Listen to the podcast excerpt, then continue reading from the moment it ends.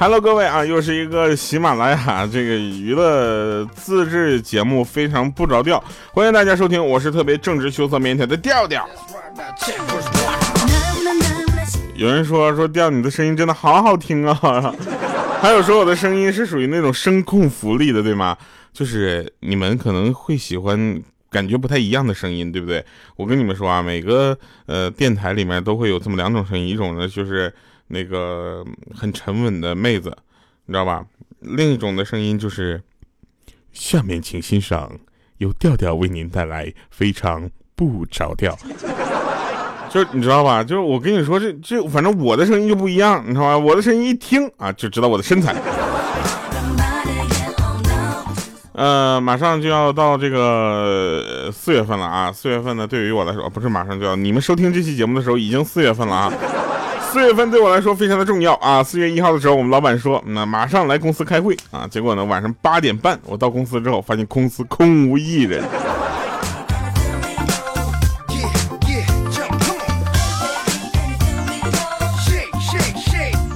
呃，有人问说，呃，让你清明节干嘛去啊？我说我清明节，我清明看莹姐去，我清明干嘛去？莹姐还说：“我要是去看他，给我准备点东西。”真是的，真的。那天啊，来说说真事啊。那个那天这警察在那个路上就是检查，你知道吧？抓了一个酒驾的。然后有记者就准备过去问一下，就过去采做个采访，你知道吧？然后那大叔喝的那醉眼迷瞪的，当时推开麦克风还说呢：“别闹了，别闹了，我真的喝多了，不能再唱了。”我跟你讲。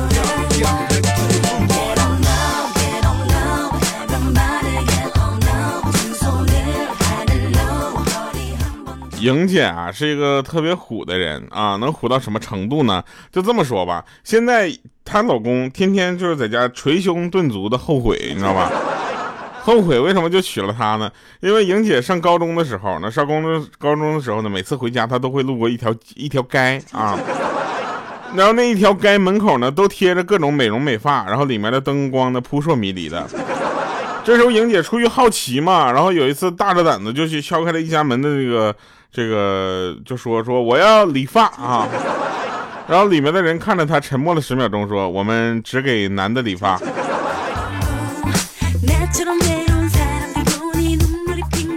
莹姐说啊，莹姐说我都这样了，我还嫁出去了，你看你不还单着吗？我就想说一下，那找一个眼瞎的女的实在是太难了，是不是？就是找一个各种不在意我的这方面的各种，就是太难了，真的。莹姐就不一样了啊！莹姐那个时候，莹姐结婚之前其实是身材非常好的。我们那个时候看过她以前的照片然后万万没想到她现在变成这个样子，你知道吧？我跟你们讲，要是姐夫就就我跟你姐夫再听听我们的节目，刚点儿，我跟你说都得加入我们这个战队，加入黑莹姐的战队。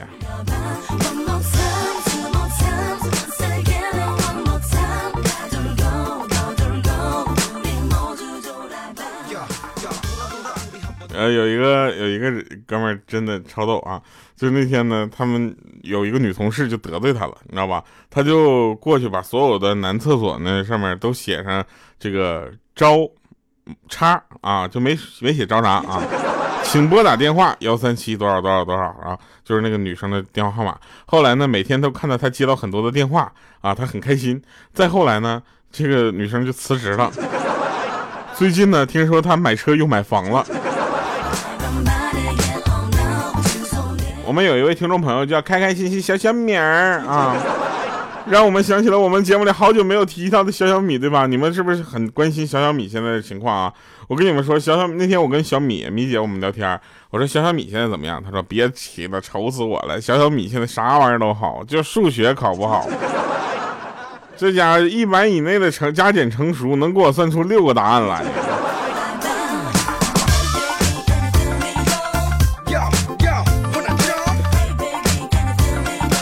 那天小米就说了：“闺女啊，来啊，给我两千块钱。”这时候呢，小小米说：“妈妈，怎么了呢？嗯，你没钱花了呀，妈妈啊。”然后这时候他妈妈就说了：“不是，是我结婚的时候你不是没随份子吗？我想让你现在给我补上。”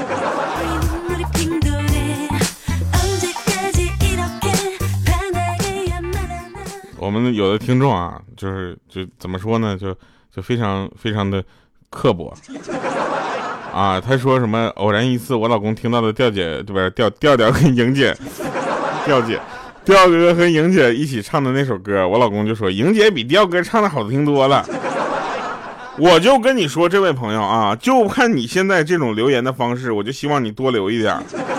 毕竟莹姐的粉粉丝少之又少啊，总说我拿人数压倒他，天天就跟我说，你就不就在节目里黑我吗？我想告诉大家，其实他也是有人关心的。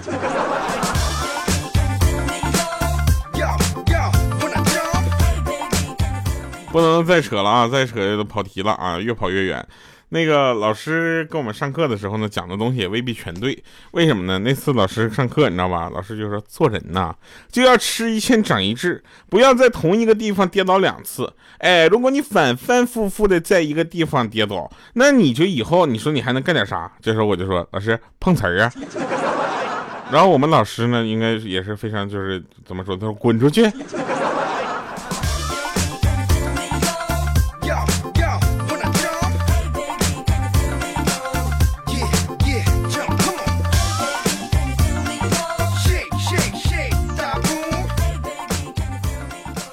那天我看了一个电影叫《波西米亚狂想曲》，我不知道你们有没有看过，就是讲那个呃皇后乐队的 Queen 啊，然后真真真的挺不错的那个电影拍的，然后整个反正看完了之后，呃，我就学会了三首歌啊，又由于版权限制原因，没有办法在节目里放给大家。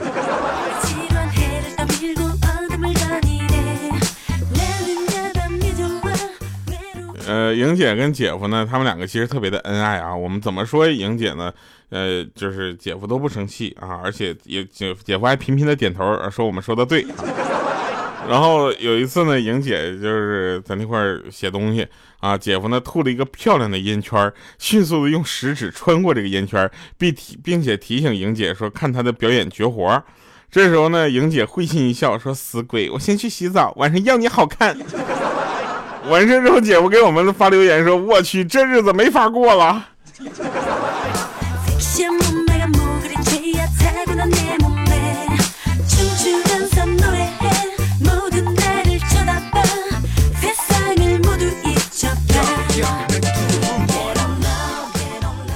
没法过了。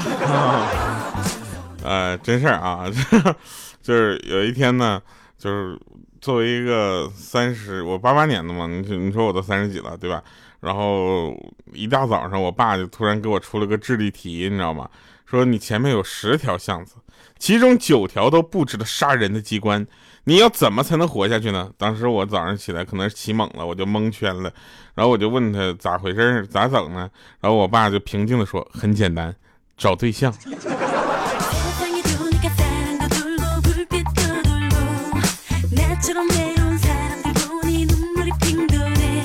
想加我们粉丝群的朋友呢，可以加入加咱们微信号调调调全拼零五二三啊，然后跟他说莹姐我要进群，莹姐 啊，莹姐就说慢慢来。莹姐最最近这个看那个呃手机啊，都特别害怕，因为那个调调团队那个号在她手上嘛，然后加群的人都要加那个调调调全拼零五二三，你知道吧？然后所有的人上去跟他说第一句话说莹姐我要进群。啊，莹姐就她她平时她也忙不过来，你知道吧？一会然后她就开始发语音啊，挨个发啊，慢慢来，我真疯了。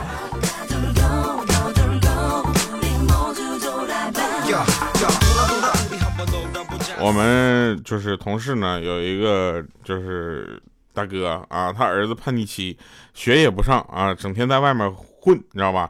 怎么劝也不听。然后没办法，他就是找我，就说说我们公司呢，就说我最有才了。我跟他沟通呢，没有代沟，让我帮他好好劝劝。然后我说那那那怎么办呢？他说我跟他反正是无法沟通了，要不你去吧。然后晚上我就假装去他家串门，你知道吧？他爸妈在那个厨房时间呢，我就跟他儿子苦口婆心的我就说，我说小宋啊。你看呢你也老大不小了对不对还没等我继续说下去呢他就盯着我说哥那我我我我老二也就是我那什么你给我找个女朋友呗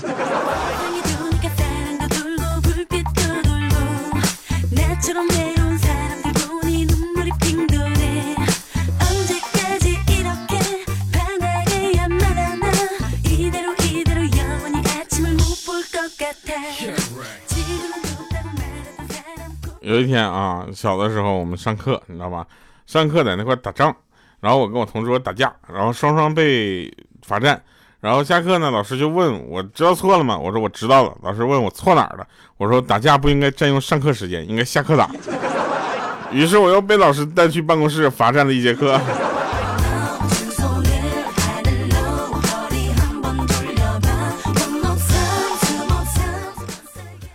我跟你们讲啊，这个男人和女人呐，这看东西的事情啊，是真的不太一样啊。男人是什么？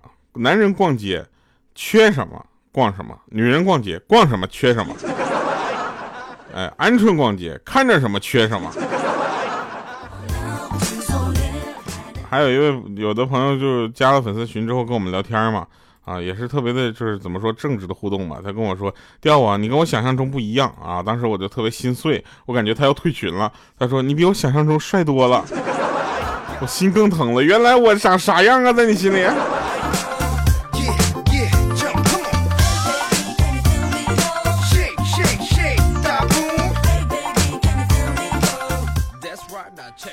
真事儿啊！那天下午呢，鹌鹑独自坐在星巴克里，然后一个小男孩就跑过来问说：“阿姨，阿姨，你是来相亲的吗？”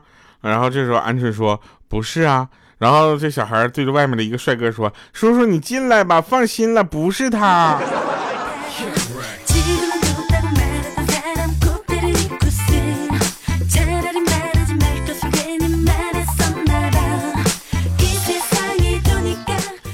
前两天我没事干，我就去一家公司应聘，没想到还进入面试了。面试完之后，还进入他们老板面试。老板拿着我的简历看了很久，欲言又止。当时我忍不住，我就跟他说嘛：“我说老板，有话你不妨直说。”老板很尴尬啊，笑了笑说：“是这样的啊，你的专业和工作经验呢，非常符合我司标准。”不是我不想用你，只是你这前面写这个简历上啊，你这一年换了三家公司，原离职原因不是公司倒闭，就是老板跑路，我这有点慌啊，朋友。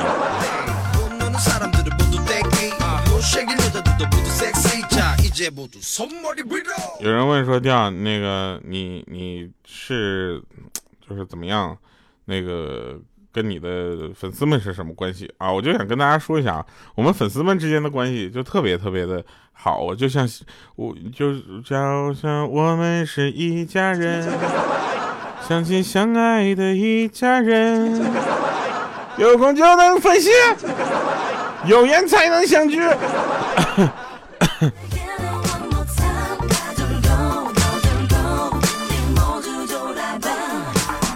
莹姐说了，说呸，谁跟你一家人？我不配啊！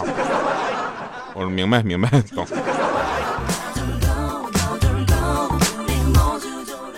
推荐大家去看一部电影，呃，电视剧吧，天天看电视剧，有一个叫《奇葩一家亲》的，你知道吗？《奇葩一家亲》的那个电视剧，然后那个旁白是我配的，就为了那个旁白，麻烦你们去看一下这个电视剧的第一集，好不好？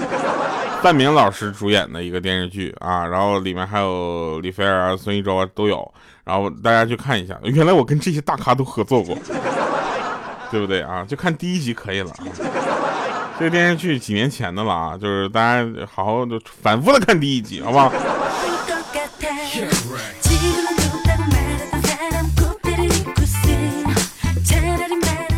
以前我们大学呢住一楼啊，冬天呢晚上男生小便呢大家都懂吧，就是一般不去厕所，都在宿舍前面十米那个花坛解决。然后那天下午下暴雪，第二天呢一楼宿舍对面的那个花坛呢有多了很多就是土黄色的小洞，你们懂了吧？然后我们宿舍面前呢一个非常大的洞，早晨女生路过的时候都使劲往我们宿舍瞅。然后看来昨天把一壶热水倒到花坛的我们的宿舍呢，可能是彻底的出名了啊。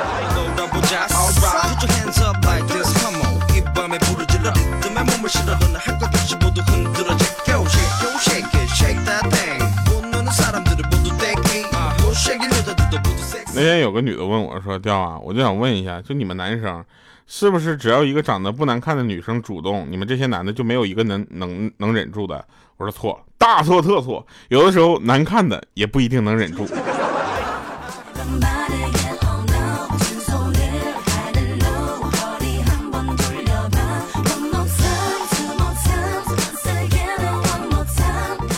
有有一天晚上啊，我们都在那加班呢，莹姐自己在那照镜子，就说：“哎，你们说，你看我这几天都瘦了十六斤了，怎么外表没什么变化呢？”我说：“我说莹姐，你说大象瘦了二十五斤，那不还是大象吗？”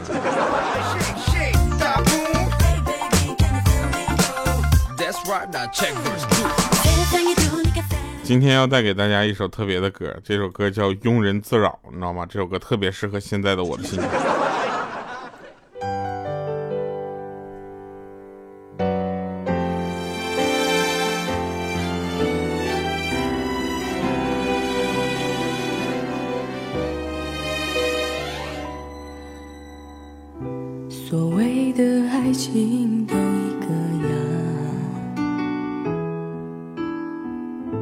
总会有人离开和受伤。朋友不停唠叨，灌输着安慰和思想，听懂了，我假装。一个人带着情绪游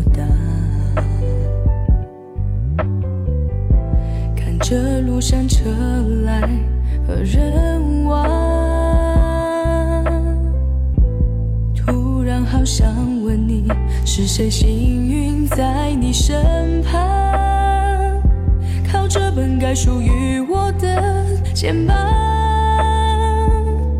别再庸人自扰去关心他过得怎样，不是说好哭过之后就该翻篇遗忘。那个人现在已经不再是你要追寻的天堂。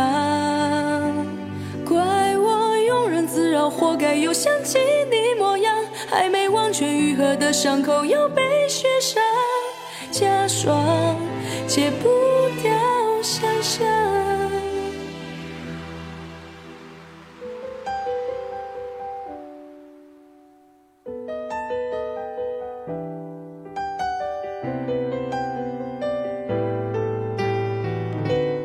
欢迎回来，神返场啊！这 神返场了啊！有一天，莹姐呢，这个就跟她老公说：“老公，出去走走啊！”这时候，她老公说：“老婆，你别一个人出门啊，你别一个人出去走。”然后这时候，莹姐问说：“为啥呀？”她说：“老婆，我怕你经不起诱惑。”那莹姐当时都懵了，是那样的人吗？啊，结婚这么多年了，对不对？我什么时候做过对不起你的事儿了？对吧？我倒是想做啊，谁跟我做呀？啊！然后她老公说：“不，不是这个意思。”这时候，莹姐就更纳闷了，说：“那你啥意思呀？”，啊姐夫就说了：“说我怕你经不起路边烧烤的诱惑，我看你这段时间散步又胖了好几斤呢。”好了，以上是今天节目全部内容，感谢各位收听，我们下期节目再见，拜拜，各位。突然好想问你，是谁幸运在你身旁，靠着本该属于我的肩膀。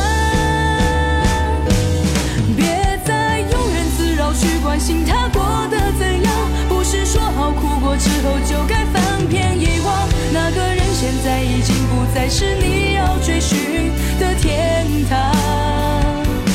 怪我庸人自扰，活该又想起你模样，还没完全愈合的伤口又被雪上加霜。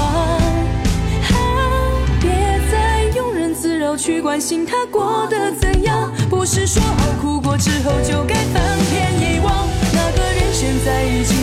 是你要追寻的天堂，怪我庸人自扰，不该又想起你模样，还没完全愈合的伤口又被雪上加霜。